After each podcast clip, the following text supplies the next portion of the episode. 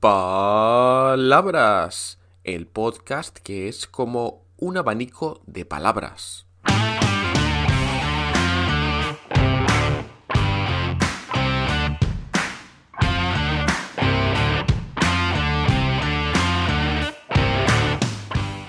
Hola, hola, ¿qué tal? Soy Borja Odriozola y estás escuchando un nuevo episodio de Palabras, el podcast sobre palabras. Y hoy hablaremos de una palabra que muchas personas relacionan con España, aunque en realidad podríamos relacionarla con todo un abanico de cosas. Esta palabra de hoy la ha enviado Giovanna, gran profe, gran suscriptora, gran persona, gran todo, que repite en este podcast. Y si tú también quieres repetir o enviar tu palabra por primera vez, lo puedes hacer en borjaprofe.com barra palabras. Lo tienes en la descripción de este episodio.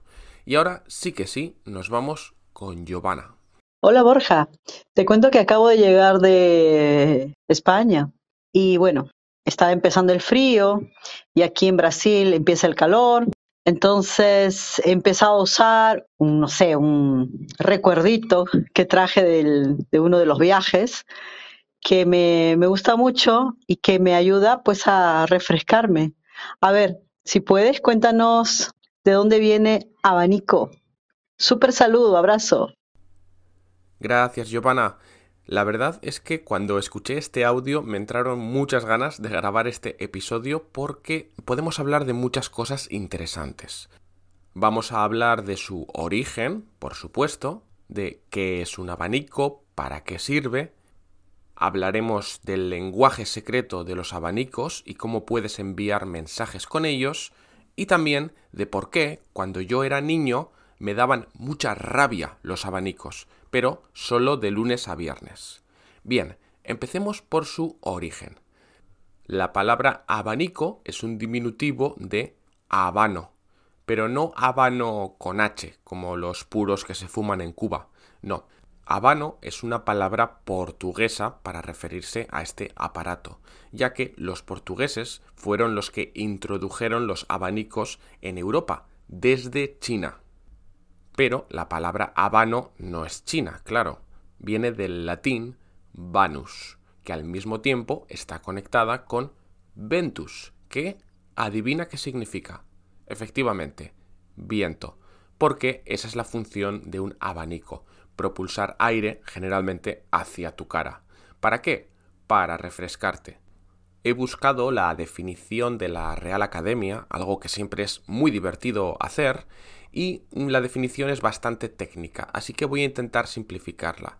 Un abanico es un instrumento que está formado por una serie de varillas, de varas pequeñas, generalmente de metal, que están unidas por un extremo y que puedes desplegar hasta formar un semicírculo.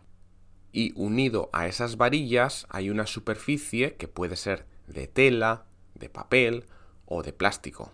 Todo esto te lo explica la Real Academia. Lo único que no te dice es para qué sirve, pero ahora ya lo sabes. Si tú abres un abanico hasta formar ese semicírculo y lo mueves con la mano, estarás impulsando aire. Imagínalo como una especie de ventilador, pero que no necesita electricidad para funcionar. Bueno, de hecho, en Nicaragua a los ventiladores los llaman abanicos. No sé si eso es algo común en otros países. Si en tu país también llaman abanico al ventilador, escríbeme. O no, como prefieras. El caso es que como los abanicos están formados por un montón de varillas que son exactamente iguales, también utilizamos en español la palabra abanico para hablar de una serie o un conjunto de cosas que normalmente son de la misma clase, del mismo tipo. Puedes hablar de un abanico de colores, de un abanico de posibilidades, un abanico de actividades deportivas, un abanico de leyes, o incluso podríamos decir que el español tiene todo un abanico de verbos irregulares. De hecho, es un abanico tan grande que si lo agitas igual provocas un huracán. Bien, antes de hablar del lenguaje secreto de los abanicos, te quiero hablar un poquito de mi pequeño trauma con los abanicos. El caso es que hay una zona de mi pueblo que se llama el abanico, porque vista desde el aire tiene esa forma. Esta zona, el abanico, está alejada, es un poquito inaccesible porque está en el monte. Pues cuando era pequeño siempre iba a la escuela en autobús. El trayecto desde mi casa hasta la escuela eran solamente unos 4, 5 minutos, pero el autobús siempre pasaba primero por el abanico, que está súper lejos. Es decir, que yo igual me tenía que levantar a las 7 de la mañana para dar un gran rodeo hasta la escuela y los del abanico, que estaban súper lejos, podían levantarse mucho más tarde. Así que todos en ese autobús le teníamos un poco de manía a los habitantes del abanico. Años más tarde ya me di cuenta del problema que tenían esos pobres chavales al vivir tan lejos, porque cuando querían quedar con sus amigos era siempre un problema el vivir tan lejos, porque dependían de sus padres, etc. Pero bueno, que se fastidien los del abanico. Y para terminar, vamos a hablar de la campiología, que es la disciplina que estudia la comunicación mediante abanicos. Parece que esta forma de comunicarse era muy común antiguamente, especialmente entre mujeres que querían enviar un mensaje sin recurrir a la comunicación verbal.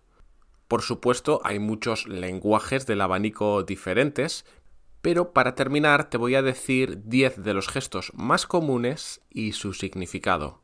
Empezamos. Número 1. Si te abanicas rápidamente, estás diciendo a otra persona te amo con intensidad. Pero si cierras el abanico rápido, la respuesta es no. Ahora, si lo que haces es abrir y cerrar rápidamente el abanico, las dos cosas, lo que quieres decir es cuidado, estoy comprometida. Es decir, ni sí ni no, sino todo lo contrario. 3. Si dejas el abanico a medio abrir y lo apoyas sobre los labios, estás diciendo puedes besarme. 4. Si dejas caer el abanico, lo que dices es te pertenezco. 5. Si lanzas el abanico, lo que quieres decir es te odio, adiós, se acabó. Recuerda que tienes que lanzar el abanico con fuerza, porque si solo lo dejas caer estás enviando el mensaje opuesto. 6. Si prestas el abanico a otra persona, estás indicando malos presagios. Y si además se lo das a tu madre, lo que estás diciendo es te despido, se acabó. 7. Si colocas el abanico sobre tu oreja izquierda, el mensaje es déjame en paz, no quiero saber nada de ti. Pero si pones sobre la oreja derecha, estás diciendo no reveles nuestro secreto. Buf, los hombres que no distinguen bien la izquierda y la derecha debían sufrir muchísimo en esa época. 8. Si pasas el abanico de una mano a otra, estás diciendo ¡Ah! ¡Eres un atrevido! 9. Si abres el abanico, lo pones a tu espalda, empiezas a agitarlo mientras caminas como un pato, eso quiere decir que te suscribas a borjaprofe.com. Esto me lo acabo de inventar, pero lo puedes hacer igualmente. Y eso es todo por hoy. Espero que te haya gustado este episodio sobre el abanico. Si no te ha gustado, ya sabes, lanzas el abanico muy fuerte contra el suelo, pero si te ha gustado, puedes abanicarte con intensidad. O también compartir este episodio con tus amigos, conocidos, etc. Eso estaría muy bien. Nos escuchamos en el próximo episodio. Hasta pronto.